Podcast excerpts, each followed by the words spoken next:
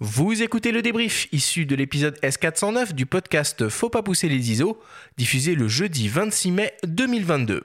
Cet épisode vous est présenté par Canon et sa gamme Image Prograph Pro, les imprimantes photo qui offrent des rendus parfaits à chaque impression, jusqu'au format A2+, pour une créativité sans limite.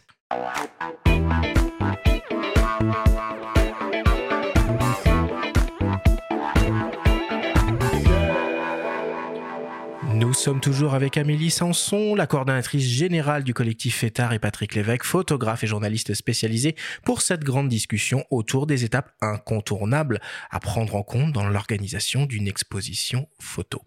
Amélie Patrick, qu'est-ce qu'il faudrait retenir de nos échanges? Peut-être pour commencer. Amélie, pourquoi vouloir organiser une exposition photo? Pour résumer, je dirais pour aller à la rencontre euh, de son public et obtenir euh, des premiers retours sur les images et, son projet. Patrick, selon toi, quels sont les lieux à envisager pour faire une exposition photo? Tout lieu est bon à prendre pour exposer en fait, que ça soit une galerie, un restaurant, une salle éphémère, dehors. Euh, on parlait d'expos sauvages. Moi, je suis plutôt pour aussi. Euh, je pense pas qu'il y ait un lieu particulier. Il y a les lieux emblématiques, hein, des musées, des galeries, évidemment. C'est les premières choses auxquelles on pense. Mais tout est bon pour montrer son travail. Moi, le mien se prête à aller dehors, par exemple. Pourquoi pas? Euh, J'envisage d'exposer dans des conteneurs. C'est pas un truc nouveau, hein, mais ça va bien avec mon boulot. Ça pourrait être accroché n'importe où. Ça me convient. À partir du moment où c'est vu. Le but pour un photographe, c'est d'être vu. Donc, quel que soit l'endroit, faut qu'on soit vu. Amélie, comment est-ce qu'on conçoit sa scénographie? La scénographie, elle se conçoit en plusieurs étapes. Je pense qu'il faut évidemment considérer le lieu avant tout, les volumes, euh, la lumière que prend le lieu, et puis ensuite on pense à sa série, on voit comment elle peut répondre au lieu, comment elle peut être mise en avant, et ensuite on choisit donc euh, les images, euh, leur format, et leur encadrement et leur système de présentation. On ajoutera peut-être juste, comme on a dit dans, dans l'émission, qu'on prévoit un petit peu de rab, au cas où il faille faire quelques ajustements finaux. Absolument. Patrick, c'est quoi les avantages à faire soi-même ses propres tirages d'exposition? Et les désavantages du coup moi, je de soi, mon cher Benjamin. je parlerai pas de désavantages. L'avantage pour un auteur, enfin comme moi et comme beaucoup, c'est que c'est le... tirer ces images, c'est un prolongement de, la démarche artistique qu'on a. Donc euh, c'est euh, c'est aussi un choix qu'on fait envers la, personne qui peut acheter ou à qui va voir. Hein.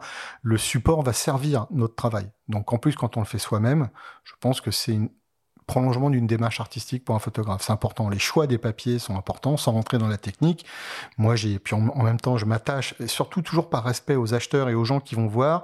J'ai des papiers qu'on a de plus en plus de mal à trouver, des papiers qui n'existent plus. Je stocke, moi, je m'amuse à stocker du papier parce qu'il y en a qui n'existent plus. en ce moment, il y a des pénuries de papier. Euh, il y en a qui n'existent plus, il y en a qui se refont, il y a les nouvelles versions, mais du coup, on préfère l'ancienne. Enfin, moi j'aime bien ça, j'aime bien pouvoir dire bah là vous avez un, tirage, euh, quel que soit le prix, c'est pas qu'une histoire de prix, vous avez vraiment, même si c'est un tirage numéroté d'une série de 30, vous avez une pièce unique.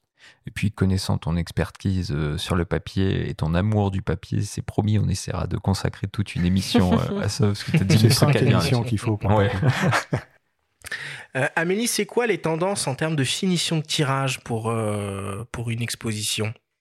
Les tendances, c'est de sortir euh, du cadre et de quelque chose de très académique, c'est de d'avoir euh, des supports qui soient multiples et qui, par ailleurs, au sein d'une même exposition, euh, expérimentent différents supports. on peut imprimer sur de la pierre, sur du verre, sur du tissu. évidemment, il y a encore des photographies sous cadre, mais c'est des images qui sortent vraiment des supports habituels. Et enfin, pour terminer, quels conseils pourrais-tu donner pour mettre en place un plan de communication et attirer du public à son exposition? À parvenir à faut pas pousser les ISO, bien sûr. euh, Eh bien, je dirais euh, déjà le penser dans le temps, comme euh, on entendait Camille le dire tout à l'heure, c'est-à-dire que ça se prévoit et pas juste deux semaines à l'avance, et euh, d'essayer de jouer un petit peu entre guillemets sur tous les fronts.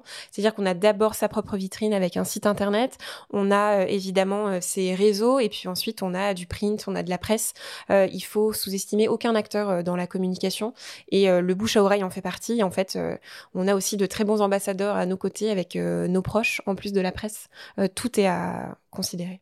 Moi, Patrick, je garde les cartes postales que tu euh, envoies chaque année pour les vœux.